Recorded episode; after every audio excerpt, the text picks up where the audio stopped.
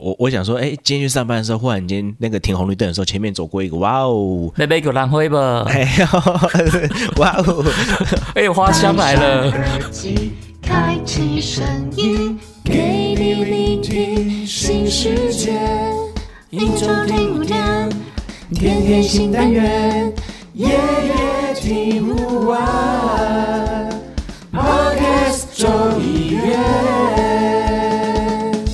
大家好，欢迎来到卡卡城咖啡吧，我是倪晨。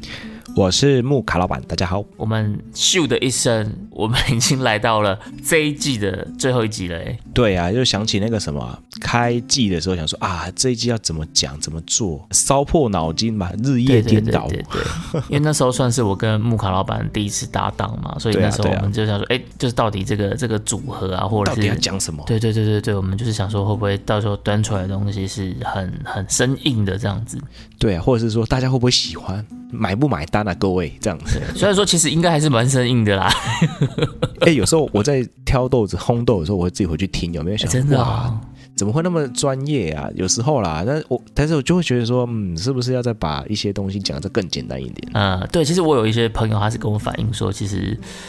他觉得有知识性很好，但是这样的内容有时候其实真的会对还没有搞懂，就又不知道聊到哪边去的这种感觉。对啊，不过我觉得下一次或者说未来我们这个咖啡吧继续走下去的话呢，我们我们或许来来一个什么最新一季什么波兰咖啡大评比啊，然后哦，就是比较走向生活生活面的 对对对对对对，或者也可以啊，其实也可以啊。或者说那个什么每一季来一次什么那个，因为像全家不是每次都会出什么那个单品咖啡豆嘛，对对不对？现在全家然后我们就可以叫单品，然后 Seven 叫极品嘛，还是什么精品？对啊，超越单品哇！看到那个布条我傻眼呢，这样子哇，哦，真的蛮哇，好厉害的感觉，很想去喝一杯这样。对啊，或许做一些这样的评测，有没有跟大家来说分享？哎，那这样喝起来口感怎么样？还是 还是哪一个器材我们要用起来顺不顺手啊？什么之类的这样子。我们就来做一集那个超商的咖啡的开箱跟我们自己的推荐度这样。对啊，，或许大家会比较听得下去哦。对啊，可以啊，可以啊。我们下一期我们就来做看看这件事情。对啊，而且我还有看到那个，也是有听众朋友说要叫我们聊烘豆，对，可是烘豆我想说更小众哎，就是如果没有在烘豆的人，他会听得下去吗？可以啦，应该是说我可以去聊一下烘焙这个东西，然后一甘苦谈吗？对甘苦谈嘛，或者是你真的想烘豆吗？当乐趣没有问题，我真的觉得当乐趣没有问题。对，那是可以去跟大家做一些分享啊。不过这个东西其实一定会非常的生硬。呃，我觉得可能像我们上一集在聊那个咖啡展的时候，我们其实有聊到一个趋势嘛，就是现在大家这种在家里冲咖啡啊，或者在家里做 DIY 的这种趋势，其实是越来越明显的。对啊，那可能有些人一开始是在玩手冲嘛，那冲久了，你知道演而优则导嘛，他们现在冲一冲就想要试着是去调这种。哎，我可不可以有一个我自己的烘焙曲线这种的？啊，会不会再烘一烘，大家开始种咖啡豆了？哇，这个可能这个可能是蛮残给才做得出来的。不会啊，就像你说的，我们可以种平地咖啡啊，收成了我就把一把，拿到锅子开始炒一炒这样子。哎，真的是有哦，就是之前我在我我在我工作室在烘豆子，然后就一个阿上走过来，然后他就跟我说啊，问问到那个后院哈、有建沙系长啦啊，最近被采收啊，可以帮我炒吗？然后我跟他说，那你你你有办法凑一公斤吗？好，有一公斤我可能比较好帮你作业嘛。然后他就说哦，嘿，没法多啦，一公斤。然后啊，我就跟他说哦，没有一公斤，那我没有办法哦。可是我们在那个台湾咖啡那一集有聊过啊，对对对所以我就觉得，其实说真的，这种 DIY 的风气越来越盛之后，真的说不定越来越多人会开始在家里做这些事情。一定会啊，因为这这件事情在前几年在咖啡展上面就看得到，因为某一年哦，某一年啊展场上面的那个烘豆机特别多。哦，是哦，或者说来参展的烘焙烘焙机的制作商特别多，对，然后就是卖那种小公斤数的，例如说可以一次烘一百克啦，一次烘嗯五百克啊这种的小型的机器，对，在那一那一年就蛮多厂商来现场在做展演的这样子。我之前工作的时候，然后有一次我就是去东南亚出差，那那时候就有一个主管，他就在前面的一个小庭院那边，然后他就架了一个小炉子，他他就在那边烘咖啡豆，然后说我我靠，这也太酷了吧！就锅铲拿起来炒，不是不是，它是一个滚筒的，小小小台的，然后他手会自己一直在那边滚滚哦。滚滚滚，然后它下面是烧炭火这样子。很像那个什么那个糖炒栗子，对不对？哎对对就比较快速的糖炒栗子，那边一直转，我觉得一直转比较像什么，像那转。个滚筒洗衣机那种感觉啊，只是它就是外面用手在那边摇啊，那么一直绕圈圈，一直绕圈圈，它是是是，对，然后就觉得哇，这个太酷了吧，对对对，那过程是个乐趣的，蛮疗愈的这样子。是是是是是，所以讲到居家嘛，对不对？我觉得我们聊那么多集的咖啡，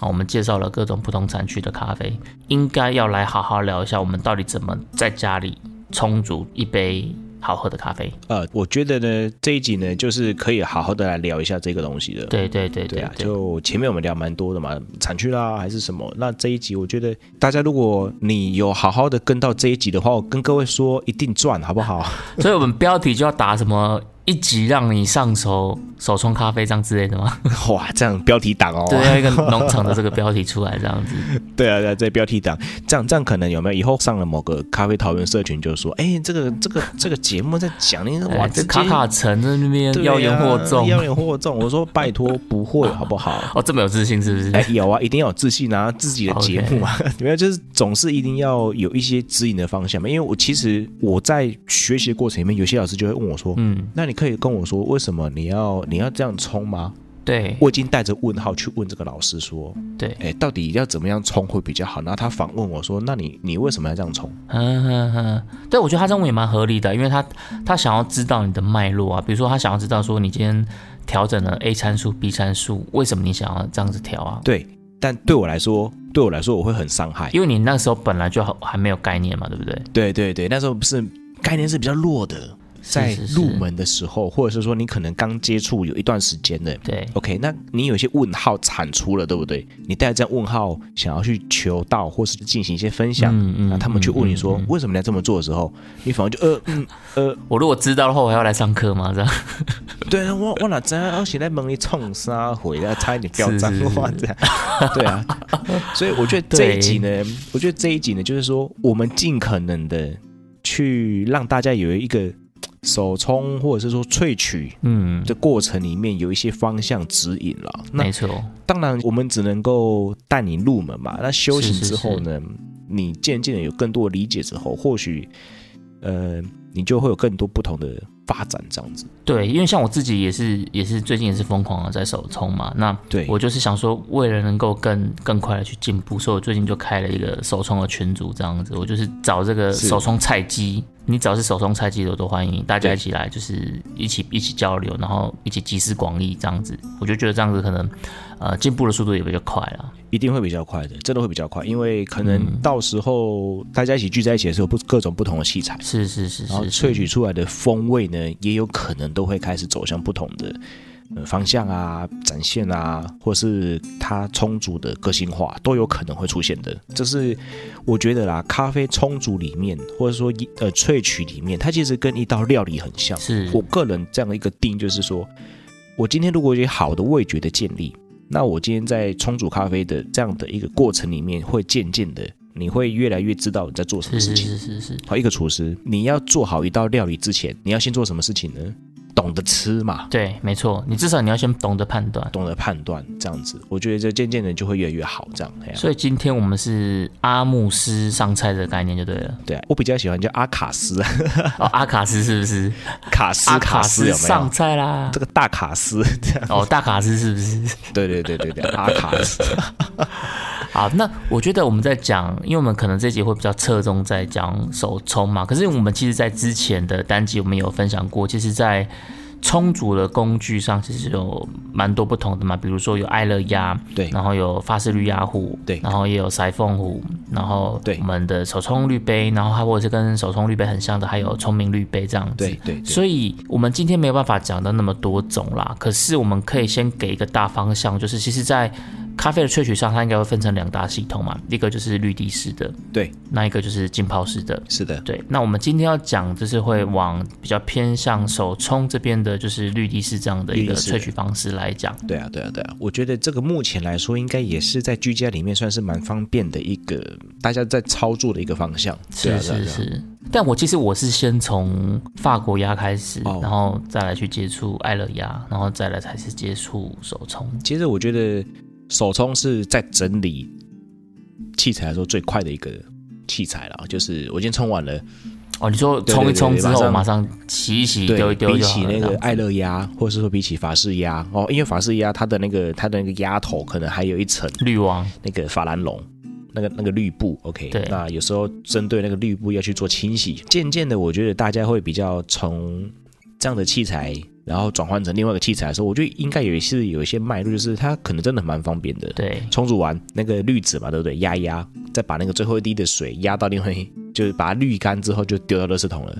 对啊，就很快。其实我一开始会没有先选择手冲的原因，是因为我觉得这个的技术门槛感觉比较高啦。那我就觉得我就手残啊，我应该是先从这个浸泡系统的，对就比较单纯嘛，因为它的这个变变音比较少，这样子比较不会有手法的这个变数，这样，所以我一开始就是选择浸泡系统这样子。是那只是我个人比较不喜欢太多油脂的这种口感，因为我如果对我今天做法国鸭或是爱乐鸭的话，我觉得它的口感就会比较可能巴底比较厚一点点这一种的一定会。对对对对，那我其实相对是比较喜欢呃手冲的这种比较清爽清新的这种口感，这样。当然你你手冲你的弹性很大，你可能也可以去做不同的这种 body，但是我还是比较喜欢偏向比较清爽的这种这种路线这样子。对对对，我觉得这个部分呢，个人的口感上面来说，是。真的是不同喜好度都有大众的喜欢的地方在。这样对，没错。所以大家如果在选择你的这个充足的工具啊，你在选择用什么系统的时候，可能这件事情，比如你的口感或者你的这个口味的喜好，可能也是可以先帮助你一开始有一个大方向。像我刚刚讲到，第一个是我选方便性嘛，好不好清洁，然后再来就是技术门槛，然后难不难，然后再来就是口感，这些东西可能都可以呃让你在选择器具的时候，你可以有一些参考的依据。对啊，像如果真的真新手手抖会发抖的话，或是许刚入场的话，买一个聪明绿杯哦，真的是蛮好哎用的。对对啊，蛮好用的哦。对对对，事实上一开始也是有人推荐我用聪明滤杯，没有错。对，好用到一个极致，我觉得对，又稳定。哇，超稳定。对，然后也你也有你也有弹性的调整空间。对啊，讲完这个系统充足的这个系统之后，我觉得刚刚木卡拉门讲到嘛，就是你今天你要做一道好料理，首先你要先懂得怎么吃，对不对？对啊，一定要懂得怎么吃，真的太重要了。所以如果今天我们要煮出一杯好咖啡，至少我们要先可以判断出什么样叫做一杯好咖啡。那像木卡板，你自己觉得一个好喝的咖啡对你来讲，你的定义大概会是怎么样？我觉得好喝的咖啡呢，它应该是一种。我现在我现在烘出来的豆子，如果要做测试的话，我先会先给什么喝，你知道吗？我会先给我的醋迷 gay 表，哎，我爱爸爸妈妈，你先做市场调查就对了啦。对对对，这些长辈喝起来，然后他们就嗯可以，然后我就觉得哦这杯可以哦，为什么呢？因为他们喝起来老少咸宜，风味要平衡，市场接受度高，市场接受度要好。这种东西它有一定的框架，所以至少呢，它一定要有一种呃，我觉得口感上面一定要第一个要顺口，没错对，，喝起来不能水水的。就是我不是有一集就说啊，这个这个水好水啦这个水这个掉水掉啦这水掉，对对，就是就就是你就是这个水掉，意思就是说我我我的这个喝起来，它明明是一杯饮品。OK，它是一杯饮品。我今天喝茶都会要求它的口感，然后我们今天喝咖啡也是要嘛，就是我至少喝下去的时候，嗯，觉得是比喝水还要有重量的一点的饮品。嗯，OK，至少这样的口感上面是一定要存在的。那再来是我们今天谈，如果是这种咖啡那我烘浅焙的话，哈，烘浅焙的话，那至少呃花果香啦这种的风味要存在。那酸的部分呢，就要跟大家来分享一下哦。酸的部分呢，因为每个人对酸的定义不太一样，但是其实就很简单。那个柠檬汁，你去挤柠檬汁的时候，我们今天都不加糖，然后加水去摆 pass，嗯，把它稀释一点，对，把它稀释一点，那那个酸你能接受，然后出来是会有一些会有一些果香啊，或者是那种它本原本这颗柠檬的清香气的风味，清新的部分，嗯。那那个酸一定不能够酸到你你已经喝到清新的感觉的时候，它还在跟你酸。嗯嗯，有有点太尖锐了这种的，对对对，那那个酸到你可能会皱眉头的那种酸就不不太好了哦，就不太好了。对，那至少是那种点缀性的酸，嗯，就然后会回甘哎点到，然后就会带一点回甘。之后呢，尾段也要有风味支撑哦。比如说，可能尾段它会有一些焦糖的风味啊，或是是呃中美洲可能会有一些坚果的风味或榛果的风味去做一个支撑。对，不会太单薄。对，不太单薄，就是你前中后都要有给人家在喝东西的感觉。例如说，像和我们喝茶好了，哎，进去的时候，哎，很清新的口感。对那再来就是熬温，对，有个喉韵，这个喉韵赞，对，清新，然后呢，开始有一些花香在嘴巴里面蔓。延在口腔里面。，对，我觉得好喝的茶跟好喝的咖啡，它其实前中后跟喝下去的口感的状态，它其实都有相对应的支撑点。那我觉得这样的东西就会比较，至少要这样的要求啦。我觉得你这样的条件其实蛮严格的，就是你前段要有花香果酸，然后中段还有坚果，然后还有这个喉韵，然后 body 又不能太差，所以这个这个这个条件蛮高的哎，我觉得莫卡老板真的很严格哎。哦，真的很严格 哈、太严格了，对不对？好，我跟大家讲，你今天去全家哦，我前天我前天因为我开长途的车子，我来不及冲一杯咖啡，我就去全家买了一杯叫做乌干达的单品豆。我干达，对，我干达 forever 那个，我看到保安的，我干达 forever 那个有没有？我干达 forever 的，对，就是那个我看，不是那那是震惊的国家，我说的是 乌干达、乌干达，OK 你。在热的时候去喝，它喝得到一些果呃果香哦，果酸哦。但但它是一杯热美式这样子呃，它不是热美式，因为我是直接叫他们单品豆，啊，所以他们的比例应该有调整。OK 对他们的的比例，其实我我没有我没有太去研究，因为我不晓得他们的粉水比是怎么调的。嗯嗯，这一杯咖啡是超商做出来，它是用机器做出来的，它前面给我不错的果香，中间有一些焦糖的风味，尾段。好，尾段有一些还不错的榛果的味道，巴迪又够，哦，所以你觉得在超商全家就可以喝到符合你这个标准的咖啡了？对啊，我觉得最低最低最低的符合的标准，真的以哦现在超商来说，它的这种的果香啊，他们是做得出来的喽。等一下，等一下，你这你现在你全部都讲完了，我们下一季要开箱超商的，到时候没东西讲，全部被你讲完了。哦，我没有，我这只是浅浅的带过因为其实在风味上面感受形容其实有不同的形容词啦，所以我等一下可能要去开始研究一下国语字典，说这个形容词要怎么对说这样。因为我觉得刚刚木卡老板讲的这个东西，你听起来你就觉得很好喝啊，因为它它可以必须满足你这么多的条件，所以我觉得对我来讲了，好喝的咖啡的定义其实就相对比较单纯。是我的第一个标准就是喝起来不能苦涩，哦，超重要。对。可是其实说真的，第一个标准就蛮多会过不了这一关的，就是喝起来不能苦涩。哦，对啊，对对对，因为我还是觉得，不管是浅培、深培、中培的咖啡，都不应该有苦涩的这个这个感觉出来了。说实在的，我我自己的标准是这样子，但是我对于苦的接受度本来就比一般人来的低啦。就是可能有些人喝到深焙，他就哦，他觉得这个苦苦的，就是耐人寻味，苦的很有人生体验这种的。我我就是本来就比较不喜欢这种调那性的这样子。真是，嗯，对对对，他吃苦当吃补这样子，对啊，百味人生啊百味人生厉害。对，但是我事实上我也是有喝过生培的曼特宁，它其实还是不苦的啊，呃对啊，它有一个很很醇厚的感觉，但是那个也不是苦涩。是对，所以对我对我来讲，一杯好喝的咖啡的先决条件就是不能苦涩，苦涩我就会直接 NG 这样子。OK，那不能苦涩之后，我就就基本基本分就过关了。嗯那第二个我在乎的是它有没有一个酸甜平衡。那我觉得这个酸甜平衡就跟你刚刚讲的在那个回甘这件事的感觉蛮像的，就是它不可能只有甜感嘛，因为你只有甜感，它就没有这个层次嘛，所以它可能会有一点点的这个酸，可是你又不能太尖锐的酸，太尖锐的酸你可能又会 压掉你的其他这种感受。是的，是的，所以它是要有一点点的酸，那酸完之后可以有这个酸转甜，你就会觉得哎、有层次上的表现，它不会是是。单一的甜或是单一的酸这样子。所以如果它在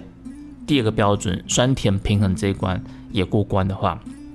基本上我就觉得是一杯还蛮不错的咖啡了。对，对，那如果如果今天可以再让我喝到第三个标准，就是它的这个层次的风味。因为有些东西它就是会完全符合我刚刚讲，它不苦涩，然后喝起来也酸甜平衡，嗯这样其实咖啡其实就不错了。可是如果今天我可以喝到一个它不苦涩，然后又酸甜平衡，你又可以喝到它很明显、很独特的风味哦，比如说百香果，对比如说这种呃白花、百合花，对。或者是红花，或者是这种芒果、凤梨这种的，很明显的，它不是只是一个热带水果的感觉，而是很很真的很明显的是某一个凤梨，或是某一个苹果、某一个百香果这种的，诶，那我就会蛮惊艳的。对，像上次我们在展场上面，我们看到那台什么手手冲机器人的是，延长发酵的艳阳，还是什么某处理反应，就一一喝下去就哇，有一种很特殊的那种的百香果的味道，接近百香果的那种对风味，这样子。对，如果这样子就是说，第一个我们不能苦涩，因为我我们也曾经怎么样呢？喝到一杯浅焙的咖啡也扣嘎香对我就会觉得这个真的就很 NG。就 NG 了，对，就直接嗯谢谢。所以对我自己来讲啦，我觉得好喝的咖啡，它就是会有依序有这三层关卡，就第一道不能苦涩，那第二个有一个好的酸甜的平衡表现。那如果第三道我可以喝到这种很特殊的风味，然后有明显的层次这种的，诶，我就觉得这杯咖啡我就很喜欢这样子。有时候你真的会喝到一杯，尤其是有这种花香，因为我觉得花香比较容易不见。对，它是挥发性的一个一个风味，对，所以如果今天可以喝到花香，然后酸甜平衡的这种咖啡，有时候你真的你你喝下去，你会有一种心花怒放那种感觉。对啊，就一整天就哇哦，你知道满足了，对对对对对，就会有一种很雀跃，心里面很雀跃，然后就整个心情很好。这种感觉就像是我今天去上班，一路上都没有遇到红灯。一路都是绿灯，这种哦，你就觉得哦，心情很很好，就好像大大便特别顺畅这种感觉。哦，我我想说，哎，今天去上班的时候，忽然间那个停红绿灯的时候，前面走过一个，哇哦，妹妹给我蓝灰吧，哎呦，哇哦，哎，花香来了。我本来就想说，哇哦，美女，那换一个哎被有人挥我，这样的心情忽然间当下，很像开始有点我有想说。花香嘛，你不是要花香，花香来了啊，这不是来了吗？对啊，结果是玉扑鼻。而来啊！OK，那其实我觉得你也蛮严格的啊可。是我觉得我我这个是一个大原则哦。其实我觉得我的概念可能跟你的概念有点像啦，只是我表述的方式有点不太一样。对，然后再来是我觉得我比较没有那么的重口感这件事情。OK 巴黎对我来讲就是会我会放的比较后面一点点这样子。是是是，前面我们在讲这种嗯好喝的咖啡，我们把它定义完了，所以接下来我们应该就来讲一下萃取这件事情吧。那木卡老板这边是不是可以帮我们呃先来科普一下萃取的一些正确的观念？呃，这个部分呢，讲简单一点，就是说，好喝的东西，它有一定的，我我都会把它称为叫好球带。哎呀，好球带，我觉得这个概念蛮蛮蛮直觉的。对嗯，我今天好，我们讲射门好了，一定有个一定有个球门，对不对？对我不管我怎么射，我滚地的射进去，我弹地的，然后球员 球员没有接到，或者说我我故意踢倒挂金钩，倒挂金钩，你只要能得分，OK，就是得分嘛，就是 OK。是它就是有在那个框框里面。对对对对对，那其实，在咖啡里面呢，它也是有所谓的这样的一个金杯理论，就是说我今天、好，我今天只要把萃取率跟浓度都有调整在所谓的金杯的理论里面，合理范围对内。合理的范围内，OK，对好，那其实基本上都是一杯好喝的咖啡，这边我帮那个听众补充一下，因为金杯理论大家应该也是蛮陌生的。呃，你把它想象成就是一个九宫格，那我们就是里面会有 x 轴跟 y 轴。那在这个 s 轴里面，它的参数叫做萃取率；那在 y 轴这个的它的参数叫做浓度。可是，一般你听到浓度跟萃取率，其实你应该会蛮直觉觉得说，嗯，啊，不是一样的东西吗？对对不对？所以事实上没错，萃取率它跟浓度它是一个正相关的。理论上，你萃取的越多，你的浓度就越高，这件事是没有错的。可是，在萃取跟浓度 x 轴跟 y 轴它的这个组成的这个九宫格里面，它就还是会产生出一个所谓的好球带。那可能就是比如说像刚刚莫卡老板讲的，就是你不管怎么射门，就要把它射进这个好球带里面。对那一般我们在讲所谓的这个正确的萃取率，它应该要落在十八到二十二是 percent 之间。是的，那你的浓度必须落在一点二到一点四之间。可是，可是说实在的啦，一般我们在家里冲咖啡，你哪有可能去测你到底这个是不是萃取率十八帕还是二十帕，或是你的你的 TDS 一点二、一点四这样子？所以我觉得，如果用比较白话的方式来形容的话，那我们刚刚前面讲萃取率，其实你就是看它的这个酸甜苦。如果你过萃了，就你的萃取率偏高了，那就是它就往苦的方向走。那如果你的萃取率偏低，它就往酸的方向走。所以你可能可以用，呃，你自己主观的这个味觉感受，因为我们刚刚前面在定义就是你要怎么样去感觉嘛。那透过这个感觉，你大概就可以去感受一下你的这个萃取率的呃值大概是落在偏低还是偏高。那在浓度这件事情上，你就可以去判断，就是你觉得这个味道的浓淡强弱，它大概就影响到你的浓度这样子。所以我先帮呃听众定义一下，就是所谓这个金贝理论它里面的一些数据的一些定义跟概念这样子。好，我们请老板继续。是的，因为这个部分呢，诚如我们的尼森说的一样，就是说，大家其实不一定会有那个测浓度的，对不对？是啊，是啊，对啊。那其实我我都会说，嗯、这杯如果它有点单薄，或者是说你 你去喝的时候觉得哎淡淡淡的。对，，OK，你你分辨不出来有什么味道，或者说你可能喝起来连一点咖啡的味道都觉得感受度很低，是。OK，那这杯其实基本上就是所谓的呃味道比较偏弱的，或者是说所谓的浓度比较淡，然后摄取率比较低的一杯咖啡。那对，通常这种的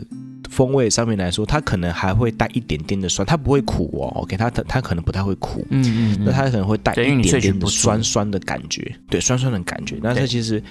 你只有酸，后面没有甜的时候，其实就是你的萃取率是比较不足的。嗯嗯嗯，对，对，这个部分就是所谓的我们的正确的萃取。有时候讲手冲，手冲其实我应该跟大家说的事情是，这件事情应该是所谓的研磨跟萃取的过程。那手冲嗯只是一个方式，咖啡它只是一个方式。那因为对，我们现在大家谈的首冲，就是所谓的在金杯理论，然后它就又框在所谓的研磨跟萃取的这个学科里面。对，所以刚刚说他的学科就叫做研磨与萃取，是不是？对，就直接叫做研磨与萃取，他不会跟你说手冲哦。嗯嗯嗯，OK，对，是它是包含在当中的，所以它，所以我们就说这这个好球带，就是如果各位听众你听到这边有兴趣的话，你可以记这个去看一下 Google，那质量现在数据很多，那些在我们的节目里面要讲到，就就会有就会有一句话先就是哈，万那是违背公套机有没有？把赛马是赛的不会不美丽啊，对，后期也怕赶哈，然后可能要分上下级来讲这样子。对，而且重点是我相信听众应该没有想要听这些很生硬的理论啦，所以我们就是大概简单的跟大家表达一下，就是呃一个萃取它其实有一个好球带这件事情，那是是是，你要怎么去判断这个好球带，就可以透过我们刚刚讲的，虽然说以理论上来讲，它有所谓的萃取率或是所谓的浓度，但是用我们的主观感受，就是它会有一个呃，比如说浓淡啊，或是偏酸偏苦这样的一个调性。对，其实我这样讲好了，就是我真的很觉得说是说，其实超商的咖啡有没有？嗯超商咖啡其实它的整个感受来说，其实我是觉得他们是蛮接近所谓的这个这个好球带的范围哦。啊，真的吗？对我个人觉得它是真的是蛮接近好球带这样的范围，只是说他们的用料是比较不好的，或者说是比较商业豆的，嗯所以大家就会觉得说，哎，这个好难喝。OK，它的难喝是风味上的表现的难喝呢，嗯，还是它口感带给你上面的难喝？这其实我是我会跟听众朋友来说，这是要分两个东西来判断的。是对，例如说，好，我们我们今天去住饭店好了，就是我们去吃那个自助吧的时候，不要这样子咦，然后直接弄一杯黑咖啡来喝，你刚才咦是磨豆机的意思是吧？咦，就是磨豆机的意思啊，对对对，没有错，就咦，嗯然后在那边等啊，睡眼惺忪要喝一杯黑咖啡。那其实我觉得咖啡机弄出来，它是比较淡一点点的，没有错。它的浓度可能也比较淡一些，可能是一点二。嗯嗯嗯，美国的部分的话，哈，如果说是以 SCA，因为现在都已经整合成一个邪恶集团了嘛，现在做 SCA，以前有分 SCA，集团 对，我们都称它叫邪恶集团，就是以前有分 SCAA 跟 SCAE，欧洲跟美洲吗？对，欧洲跟美洲，那那他们针对这样浓度有没有？他这边针对浓度，像 SCAA 啊，他们浓度就比较低一点哦，他们从他们会从比较低的范围开始往上走，那但是 SCA 它就从浓度比较高的方向往上走，因为欧洲的人的品饮的习惯跟美国人的品饮习惯是不一样的，对，对，所以整个美式咖啡它的所谓的浓度是比较低的，所以你喝起来，嗯，美式咖啡就是这样长那样的风味比，较水一点这样。对，比较水一点。但是它的其实，如果它用好的豆子去跟你煮的时候，其实基本上我觉得风味不会太糟哦。好，我决定了，我们第二季我们就来好好的开箱一下，就是因为坦白讲，在这件事上，我的我的我的想法跟木卡老板是不太一样，所以到时候我们就来看是那个超商的咖啡到底表现的怎么样，这样子。对啊，其实我觉得超商咖啡他们真的，我我必须我必须跟大家告白一下，就是说我觉得超商咖啡他们是越来越厉害了，真的我骗你，尤其是这两三年的发展是从，呃，可能。可能比较没办法感受到风味，那渐渐的，我觉得他们在做东西，或是他们咖啡机的设定上面来说，对，都渐渐的有一些理论性的东西放在里面做支撑，至少是。你喝起来它不，第一个它不会太水，OK，那它风味也会有，哎、我觉得其实这件事也是跟精品咖啡浪潮真是有关系耶，是。因为就像你刚刚说的，以前的美式，它的它就是一个比较西式调的意式咖啡这种感觉，对吧？对。但是现在，因为大家对于呃精品咖啡的这个好球带的轮廓，其实我觉得大家的共识是越来越清楚的。因为机器就是参数嘛，比如说粉水比啊，或者他们这个温度啊、时间啊什么的。它可能就可以往我们大家呃心目中公认的好球台这边去调整，这样子。对啊，就像是之前我们去谈什么那个全家咖啡三颗豆蜜语，对不对？嗯，是是是。结果后来他们就开始全面性改改变，说改配方。对，我们就是没有，我们现在就全部都三颗豆了，你不要再跟我们喊三颗豆了，这样子。对，因为其实三颗豆的浓度好了，我觉得它三颗豆的浓度是比较接近一点二的。嗯，是的，我所以我觉得这整个的萃取的部分呢，就是还是要跟大家说一些，就是说，哎，手冲咖啡只是我们一。个萃取的过程，那其实都是在谈所谓的研磨跟萃取这件事情，这样子。OK，所以木卡老板他就是用这种比较学科的角度来先再帮大家先定义好这件事情，因为我觉得我们还是必须先去定义好一杯除了我们刚刚前面讲的主观感受的好喝的咖啡以外，其实在呃理论的数据上，它还是有一个所谓的好球带的范围这样子。那当然，大家怎么样去把这个理论跟你的主观感受做结合，我觉得真的就只只能靠。多喝啦，因为你要去建立你的自己的这个系统嘛。因为每个人的审美标准其实是不太一样的，但是应该还是会有一个呃客观的合理范围这样子。对啊，对啊，对。好，那讲完前面的这个好喝的咖啡的风味跟我们的这个。正确的萃取或者研磨与萃取这件事情之后，我们终于终于好不好？我们 听众不知道听到这边，讲说你们都有聊手冲了没？对啊，对啊，讲了没有？但是我其实我们前面很多东西要要要跟他补充的。先定义啦，对，先定义。我们先定义好这样子，大家再再，我觉得这个这个系统脉络还是要有这样子。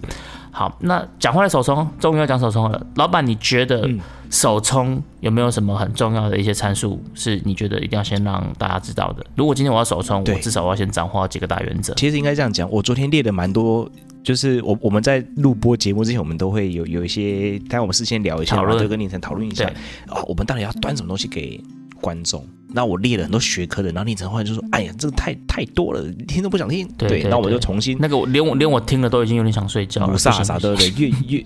越越来越不飒飒，这样。好，我们今天就好，真的是懒人包了哈，就是对，就这一段各位一定要停下来，真的一定要停一下。就是说，你今天啊做教授的时候，你。听到这一段，或者说你在开车的时候听到这一段，你就可以有一些赚到。OK，其实我觉得最好控制的一个变数哦，真的啦，对目前来说，我觉得真的最好控制一个变数叫做我们的水。哦，这个我就必须说一下了。如果今天你是卡卡城的忠实听众的话，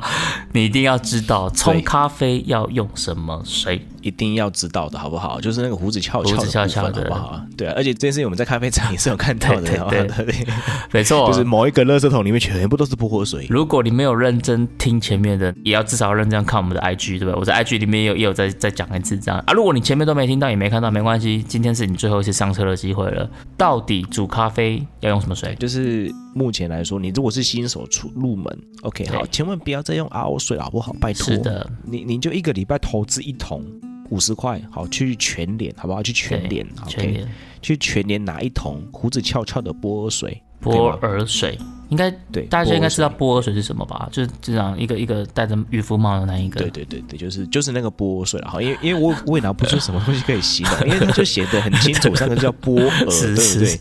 好，那如果你还能拿成月式，OK，好，你你拿错的话，哎，OK，如果你拿错的话，最多最多就是拿到月式。这个月式跟泼水呢，我觉得第一首选是泼水啊。那如果没有泼水的话怎么办？很紧张的，拿什么水？好，拿月式。OK，所以对，第一选择泼水，再来。就是月式是的，是的，我觉得水是我们最好取得的一个，或者是说我们可以控制最方便控制的这个因素，就是先从这个波水开始。因为，呃，如果你是一个味觉感受比较好，你会发现其实波尔水喝起来跟其他水喝起来，它的风味是不一样的。就是因为波尔水里面的镁离子含量可能是比较高一点，所以它会有一种。像你去喝那种椰子水，有没有有种鲜鲜或者是干干那种感觉？哦，它是比较硬一点点的水，这样子。对对，就是说它就比较，有人说，哎，好水会很甘甜，对不对？好，很甘甜呢，如果甘甜到刚好，那其实就是它水中矿物质是有的。然后它水中矿物质可能也会含比较多的镁离子的时候，它的水就会比较甘甜一点点。那波水就是拿来煮咖啡，它其实。在整个萃取的过程里面，它的反应也不错。所以我们现在知道，你要先找到合适的水。对，那找到合适的水之后呢，接下来我们可以来做些什么？针对不同的咖啡豆，好，我们要用不同的水温或者是不同的刻度。好，浅焙豆子呢，基本上我们可以先从刻度来去做一个决定，就是把它的刻度呢磨在大概接近二号砂糖。二号砂糖是不是？对，二号砂糖的颗粒度哈，因为每个人的磨豆机不一样。对对对对对对，那你可以先从二号砂糖这样的一个。粗细，然后去做微调，嗯，然后水温呢，我们也可以控制在大概九十二的时候开始做重组。水温九十二，然后颗粒度大概是接近二号砂糖，这个是前培的参数。是的，那粉水比呢，基本上我们会先建议大家先从一比十五开始喝看看，你会不会觉得太浓？那太浓就调整一比十六。所以比如说我今天可以用二十克的豆子，大概就可以对三百 CC 的水去煮这样子。对对对，是加进去三百 CC 哦，不是立下来剩下三百 CC 哦，因为对对对对，哎，这个很重。要啊！之前是有蛮多人说哦，那是不是兑下来剩下重量要打多少？没有，我要说的是，我们今天是倒进去的哈，倒进去的水大概就是二十克，大概就是三百，就是你就乘以十五就对了，要一比十五这样子，因为咖啡粉会吸水啦。嗯嗯嗯，对，咖啡粉。所以你用三百克的水去煮，但是你不会得到三百克的咖啡，对对对对对，至少你会被吸掉二十克，下来至少应该会变成两百八十。那如果今天你想喝比较酸甜感的，OK，好，酸甜感。好，浅焙酸甜感，你就可以先试着先冲看看两分钟的口感，你喜不喜欢？整个萃取时间两分钟。对，整个萃取时间两分钟。那如果你觉得说太酸甜的话，我就可以再往后调，大概三十秒。嗯，整整体的冲煮时间结束这样子。对，哦，对，讲到这个时间，我觉得我可以再补充一点，就是因为我们刚刚前面在讲颗粒度是用差不多接近二号砂糖，可是因为二号砂糖，我觉得可能。也不是每个人都那么知清楚的知道说二号砂糖的颗粒度是怎么样，所以我觉得你可以再用一个因素来帮助你去判断，就是时间。对，如果你今天的这个手法都是合理的，但是你的时间就是远远大于了两分钟，那可能就是你磨的太细了，所以你这个时候可以再把点颗粒度调粗一点点。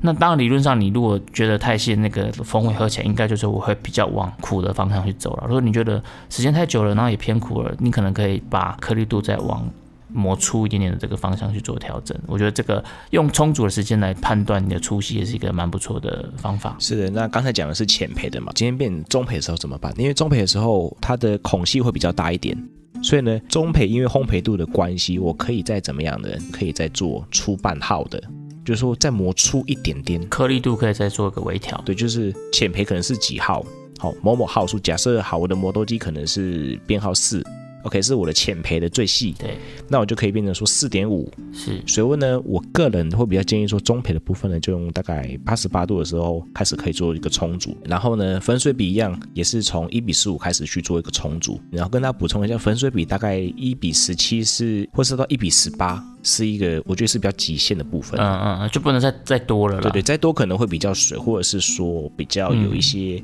当然你喜欢喝淡一点口味的，OK，好，那那没有问题，从一比十五还只是一个基准点了，好一一个基准点这样子，时间呢也大概会建议大家说以两分钟，我看看你喜不喜欢这个口感，那如果不喜欢也是往两分半去做，不建议大家冲超过三分钟啦，因为有可能就会整个炸掉了。所以如果你觉得两分半还是觉得不够强烈的话，你可能可以再从你的水温或者从你的这个颗粒度去调整，这样子。是的，是的，就可以可以可以再做一些微调，这样子。对啊，那整体上面来说呢，你就可以这样去做一些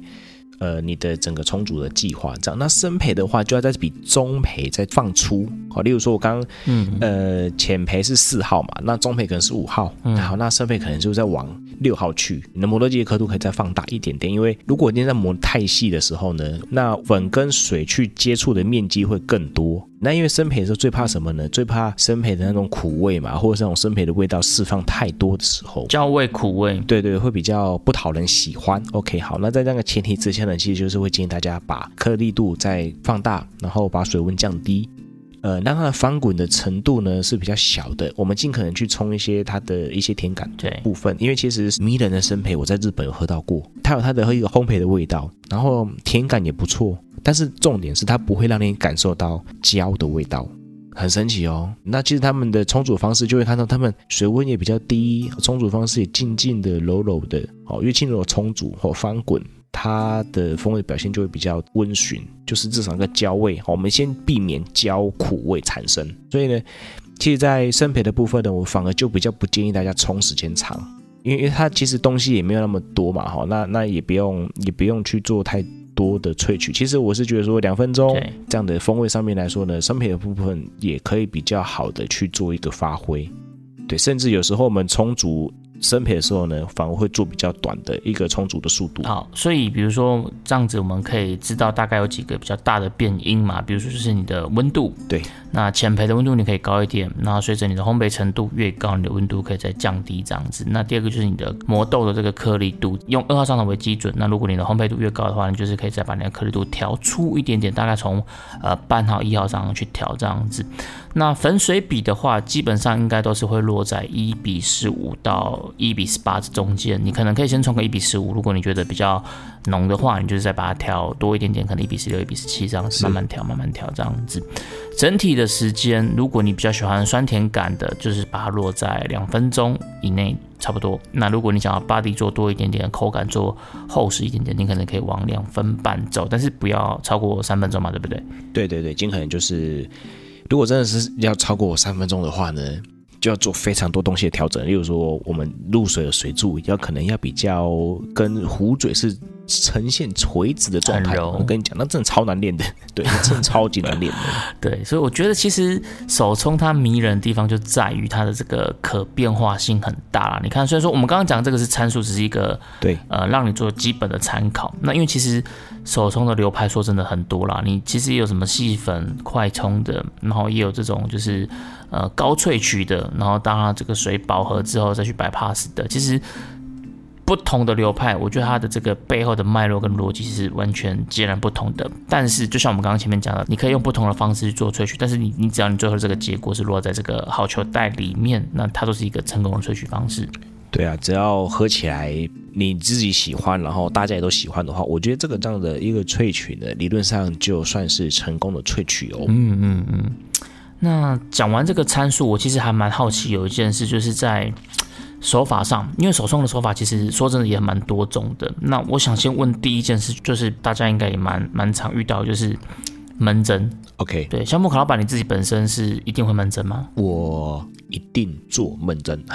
哦，所以你是一定会闷蒸。，对，因为我曾经有做过闷蒸跟不闷蒸，然后把它控制在其他的条件基本上其他条件我都把它控制八九不离十这样子。OK，好，那我也曾经做过什么呢？一杯聪明绿杯，我直接把它灌到满，跟一杯聪明绿杯呢，我先做第一阶段的闷蒸，嗯，然后做一样的方式的萃取。有闷蒸的那一杯呢，基本上呢，真的比较好喝，因为它可以让什么呢？咖啡豆里面的空气排掉，排出来这样子的嗯部分呢，就会让我们的咖啡粉跟水会比较好去做呃萃取的过程。是的，我真的建议大家要做啊，一部分就是有你你下次下次你可以试看看，就是说你自己在家里面的时候，你可以自己冲两杯哈，一一杯闷蒸，一杯不闷蒸，然后去比看看你喜欢哪一个。对，对风风味上面或者是整个口感上面的话，我个人实验下来的结果呢，是有闷蒸的部分呢是比较舒服的。对风味的展现啦，还是口感上面的表现，都是闷蒸来说是比较舒服的这样子。而且在做闷蒸的时候啊，你看到那个咖啡粉慢慢的吸水，慢慢吸水，然后膨胀，然后变成一个蘑菇状的时候，其实哎、我我我自己觉得这个过程超疗愈的。我很喜欢看到一个闷蒸形状很漂亮的时候，觉得很爽。对啊，然后像我就会就会有一个职业病，你知道吗？就是一冲下去有没有开始吸，开始闻，哇，那个那个开始冒冒起来就开始吸，然后开始闻了。然后然后开始说服自己说哦花香，我、开始说服自己哦哦焦糖，然后开始说服自己哦这个有柠檬哦花生什么的，开始开始说服自己这样子。坚果巧克力这样对，子。哇，坚果巧克力，哇，等一下这杯一定很棒，啦开始冲，OK，有一种职业病。所以我相信应该蛮多听众朋友也对于闷蒸这件事，就是哎，到底要不要闷蒸，跟闷蒸它到底可以有什么帮助？对我觉得这个应该是蛮多人的一个疑问。所以，呃，木卡老板他的习惯是基本上他还是一定会做闷蒸。那我个人也是几乎都会做闷蒸啦。嗯，那另外一个我蛮想问的，就是在断水这件事情，就是比如说我今天在做注水的时候，我到底要不要断水？我到底要一次注到我要的水位，然后就做成一刀流的这种，对还是我要做分段萃取？我先断水，然后等它流完了，我再去继续注水。，OK，这个其实我觉得从结果回推跟大家来聊好了。今天如果是夏天的时候，嗯对我来说我会做一刀流，甚至我现在也会做一刀流。你说你决定你要不要断水是看天气就对了。哎，夏天的时候基本上会直接一刀流了，因为不想要喝太厚重的口感。哦，那那一刀流的时候呢，其实我们就是绕绕绕绕绕，然后注到一定水的高度，或者是说那个重量的时候，我们就停止了，然后就等它流完。对，OK，好，那相对的萃取时间会比较短一点。那风味的部分在前面我就会先把它注水掉，对所以呢，它的层次的风味呢也会比较属于前面的，我们说那个什么柑橘啊，或者是说果香这一段，嗯，比较偏前段对，。比较偏前段这边。那整体来说会比较偏清爽类，我个人也是比较多是做在这样的风味上面了，不管是冬天还夏天。所以你自己在煮，其实你可能一到六的比例比较高？对我现在目前来说，我会做一到六的比例比较高，尤其是冲浅焙，我会基本上我现在目前来说比较多都是做一到六。因为像我自己，其实我是比较喜欢口感比较清爽的嘛，就是我没有特别的要求要 body 这件事情，就是它只要在一个合理的，不要真的真的很水的那种，我都我都可以接受。所以以这个出发点来看，我其实应该也是会比较喜欢一刀流。对，但是因为在练功，你就一刀流就太无趣了，其实，所以我都对，就是想说还是要断水一下，然后来练习一下做层次这个感觉，这样子。对，那接断水的话呢来说，它因为断水就是拉长萃取时间嘛。对对 OK，那其实它的优点就或者是说它的整体的表现就变成说它的 body 可能表现会比较好。OK，好，那在某一些阶段呢，我们也可以透过我们的水柱或者是老流嗯，去搅拌整个咖啡粉，所以呢，在某些状态的时候呢，它的层次也可以透过这个分段的注水，然后来去做一个风味上的表现。对，所以其实取决于你想要你这杯咖啡的特性是怎么样，它是比较平衡均衡的，还是它是一个层次比较明显的是啊？口感是比较薄的，还是口感是比较厚实的？你可能这个都会取决到你想要怎么样去表现你冲了这杯咖啡，你就可以透过断不断水这个手法来做调整。对啊，就我觉得这部分大概就是一个人的口感上面来做一个决定好了。对啊，但是结果论就是，大家就是刚刚所跟大家来提到的部分，就是一刀流它的口感会比较清爽啦，或者是说，呃，果香性哦，或是果酸性的表现比较多一点。那断水呢，就是可以做一些比较口感上面比较，呃，比较厚重，或者是说比较你会喝起来比较有口感。对，那就看你是喜欢哪一种的部分。对啊，那接下来我要问的问题，我相信这个是所有呃手冲咖啡的人一定都会有一个问题，就是是。我到底要不要一直绕圈圈？哦，这件事情啊，嗯，要不要一直绕圈圈这件事情啊？对，我想一想怎么跟大家说好了，就是 因为因为这个这个其实我之前有想过一个举例，就是说你看人家快炒有没有，就是把菜丢进去之后大火，然后翻两下之后关盖，对，哦，炒高丽菜，对对，然后数三十秒之后再翻一翻翻一翻，然后就出锅了，这样子 OK。对，好，其实我我觉得咖啡是这样子啊，就是现在有一些人在专门做断水或者做一刀流的时候，他们都只会在前面的时候，所以就是什么在前面哈，我们一直说什么前段、中段、尾段，到底是你们在讲什么？OK，然后前面的时候呢，就是嗯，焖蒸完之后的那一次的注水，我们就会说所谓的前面。对，OK，好，那假设我今天是要注水两百四十 CC 的话，OK，那这是我我前面已经，例如说我是十五克，好，那我用三十 CC 的水去冲煮这杯咖啡的话，那我就会在一百五十 CC 之前，好绕圈圈。就是我们会看得到我们那个那那个秤子，嗯对不对？跟各位讲，你要手冲咖啡一定要买秤子，好不好？拜托，好拜，千拜托万拜托，你要买秤子，你才可以看得到。OK，好，我现在水量过，就等于说我现在翻滚的状态，我今天加进去的水到底到哪里这样子？OK，你就可以先加，大概在一百五十 CC 之前呢，你就可以先绕圈圈。嗯，所以在前段的时候，你可以透过绕圈圈去做老六，对对对，比较快速地绕圈圈。好，我今天是要做果香啊，或是果酸类的，我就可以像这样做。OK，好，绕圈圈，然后那个粉尘就会被你拉起来嘛，对不对？好，拉起来之后呢，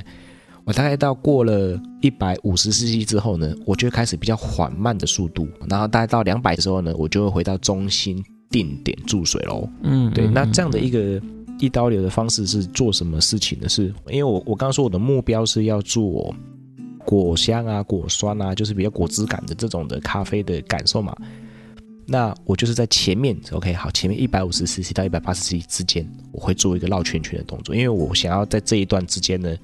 有比较多的让咖啡旋转跟水的部分有萃取过程。之后呢，我希望我的扰动的部分是比较小的，因为我不想要萃取到比较后面的这个比较干的味道。OK，那我就会采取中心定点注水的方式去让对，风味，或是说让这个咖啡粉的翻滚是比较温柔的，嗯，对，然后去做这样的方式去萃取。那这样的口感上面来说呢，也是会比较偏向于清爽之类的。因为现在渐渐的大家都会变成说比较在萃取上面来说，好，在萃取上面来说，就是尽可能的做到一个把花果香萃出来。最后的时候，因为因为其实萃取到最后面，再给它用比较大的水去翻滚的话，这个时候会悲剧啦。其实木卡老板他的概念就是，我今天就是想要集中在萃前段到中段，所以我在前面我就可以透过快速的绕圈圈去做老流，然后去加强这段的萃取。那到了中后段之后，因为理论上它吹到后面的东西是越来剩下的是我们不想要的嘛，它可能是比较不好的风味，是所以这时候我就用定点的注水去减少老油，然后降低它的萃取，去换到一杯，呃，我希望它在前中段表现是比较好的一个咖啡的效果是的，。其实萃取过程就是所谓的酸甜苦的过程。是是 OK，好，酸甜苦哦，请大家一定要记得好酸甜苦的过程。那后面会采取所谓的定点注水的话，就会变成说我会尽量减少呃苦的，应该说苦的方面我不想让它太突出，但是苦其实是可以中和掉。哦，其实一整杯咖啡来说，嗯嗯如果没有呃苦的一些表现的话，它其实也是不好的哦。它它不可能完全没有嘛？对对，不它它其实是一直在试出的。对，酸甜苦酸甜苦它是一直一直在试出的。就是说我今天把这个后面的味道呢，把它做的比较薄一点点，然后它整个试出来的味道会比较综合。对对对，因为你不能去抢过前面，你抢过人就会就会变苦涩。对对，就变得比较苦涩这样子。对，那我今天只是暂时的把这个呃所谓的后韵的部分有没有回甘的部分？好，我们讲回甘的部分。OK，好，那做的比较呃低一点点，但是还是会回甘哦。对，那我过头就会变呃好苦好涩哦这样子。对，你可能不会很清楚的发现它的存在，但它其实还是在那边。对对对，就是那个耳纹呐，哈，那个后韵，就是有人说啊，你这这不会穷到不嘎逼逼，我觉得这个概念有点像什么？就是你正在听一首歌的时候，其实你不会特别注意到贝斯的存在，啊，对，贝斯超重要，对，但你把贝斯拿掉，你就觉得空空的、薄薄的。对对对对对对，我觉得这个就是后段它的存在的概念，可能有点像是这样子的一个支撑，这样子。是啊，而且它真的是超重要的，非常非常非常重要的。OK，那今天我们这一集手冲，我们就是呃聊了一些我们对于好喝咖啡的定义，然后我们也聊到了一个在萃取研磨在学科上的一些理论基础，然后讲了一些手冲的参数，从用水，然后你的温度、你的刻度。到粉水比、时间，这些都是你在冲一杯好喝的手冲咖啡之前，你可能要先去呃留意的一些参数。那在手法上，我们刚刚聊到了，就是诶为什么要做门针，然后以及呃我要不要做断水，是以及大家最容易产生这个问题，就是要不要绕圈圈。所以透过今天这一集，我们把我们觉得一些呃在手冲咖啡上可能会比较重要的一些资讯，都在这一集跟大家分享了。那今天这一集也会是我们卡卡城咖啡吧啊这一季的最后一个单集了。在这一季以来，其实真的非常感谢呃各位听众的陪伴跟收听。我们是不是应该要讲一些这种就是寂寞感言呢、诶，我是觉我是比较期待那种，我诶会不会有人跟我们敲门说下一季也下一季也这样子有没有？哦，如果没有，我们就自己安排安装这样子。对啊对啊，我们自己安排安装，哎，你去留言一下，我再送你咖啡豆，哎，这样子哎，又要送咖啡豆了，是不是？又送咖啡豆，哎，也没有啊，就是说。对啊，其实我觉得寂寞还是要跟大家分享一下，就是哎，我们这这一季真的没有想到，我们可以可以可以这样子跟大家一起来做这样的互动啦。因为其实我说实在的，引引用的谈话性的东西，其实真的我我们我们不比 YouTube 还要有那种冲击，你知道吗？对对对对，因为你少了这种视觉的这个画面，就会更抽象一点。是是是是，一来还是真的是非常非常谢谢大家哈，就是真的，呃，有一些听众们真的是哇，听到说要我们，我我真的是蛮震撼的，就是说在不同的平台上面，我们有看到说，呃，他们说，哎，原来听了之后才知道说，哦，原来是这样品饮咖啡啊。嗯嗯嗯，对，我觉得其实听众他们的留言啊、回馈啊，对我们来讲都是一种很大的鼓励。对啊，就变成说，哎，会更有一点那个哦，原来真的有一些听众哦，我觉得现在的时代是这样，就是大家大家对于喜欢的呢，可能就偷偷的藏起来，嗯，比较不见得会表达了，因为你现在的对对接收到讯息太多了。对对对，他不喜欢的，我们就强力的诉诉说我们的不满，这样子。对，那那那今生活太苦闷了，对对，那那今天要鼓励大家是什么？就是说，拜托喜欢的话呢，就来跟我们留言，跟我们互动吧。或许我们就会在呃留言跟你说啊，我们真的可能真的在规划某一个方向，那我们尽可能的把它规划的完整一点之后呢，把它端出来跟大家来聊这件事情。对三不五时，哎，要及时啦，喜欢要勇敢说出来啦。对啊，喜欢勇敢说啊，对啊，就像是那个 我们上一集有分别嘛，就是说分享到，哎，这里你喜欢，赶快说出来，这样子，对啊，就千万不要错过了这样。还有你任何的表态呢，可能都会有一些蛮好的回应的。真的真的。总之，哎，后来也像我们有点走中嘛，哦，就是哎，对，越越越越越来越走向哎，我们原本跟我们原本规划的开始不太一样。对了，因为我们本来是想说要走生活层面多一点的嘛，但是不小心这个咖啡硬知识不小心就越聊越多，然后聊一聊发现、哎时间好像也够了，就是生活那一趴就后来就有点被我们就是直接就是忽略掉这样子。对啊，不过我觉得接下来应该我们会渐渐的去做一些调整哦，就是对对对对，我们在寻找一个平衡点可能这样子。对，我们就尽量寻找一个平衡，因为现在也不是不要跟大家宝宝票说，哎，下一季会出现什么样的东西哈，因为 其实我说不定没有在规划，。因为啊，对啊，对，这这也是有可能的哦。对 OK 各位听众，就是说，如果你真的喜欢的话，赶快上来留言，有没有？我们后续看到留言啊，好好，我们再我们再做一季这样哎。我们好像每次到了寂寞都要先这样子情绪勒索一下。对啊，不然不勒索都不来，这样实在是哦。有啦有啦，我们我们都收到很多的这个表态，没有很多啊，但是有啦，对啊。对啊，对，就是你至少来讲一下嘛，不然我们那么挤破脑筋也不晓得你各位想要吃什么东西。对，所以对我来讲，当然这一季要非常感谢这些听众的陪陪伴跟呃给我们的留言回馈，或者是私讯的，比如像我们这次办抽奖的时候有也有得到一些回馈这样子。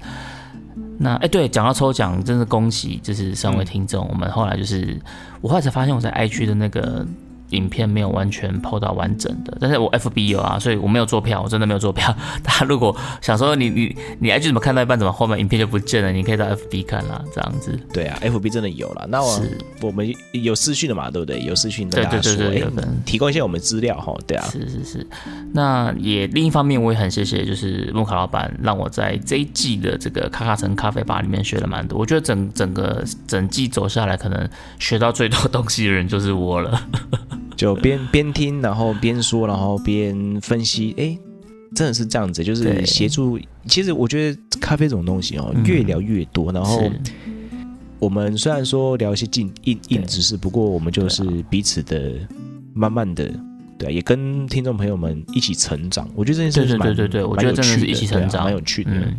对啊，我我真的希望下一次，下一次我们去我们节目如果做到明年咖啡展的时候，有没有？嗯，节目还在的话啦，对对，我就背一个卡卡城那个什么 那个标识，看看有没有跟我们拍合照。好，我们要不然我们自己那个团体服，我们自己做两件这样子。对啊，我们就自己去热那个冷热转印，有没有热转印两件这样子？对对对对然后所以我们是卡卡城咖啡吧，这样 OK 看看有没有人跟我们合照。对你只要跟我们合照，我现场就带豆子去。好，我们立个 flag 在这边。对对对，直接立个 flag 在这边，看看看看我们就明年走到这个时候，因为这样整整还要再做几季啊？三季，哇塞！对，好像诶、其实也蛮蛮硬的，说实在的。对，也蛮硬的哦，一季十二集这样子。对啊，啊，所以不管怎么样啦，总之呃这一季就是非常谢谢大家的陪伴。那我们的卡尔城就在今天这一集呃画下了我们这一季的尾声的。那希望今天的这一集内容大家也都会喜欢，欢迎留言告诉我们。啊那我们就下一季再见喽，拜拜，各位，see you next time。明天请继续收听由叉叉 Y 跟削弱所主持的《大英帝国》，为你带来各种阴谋论的故事。我们下周见啦，拜拜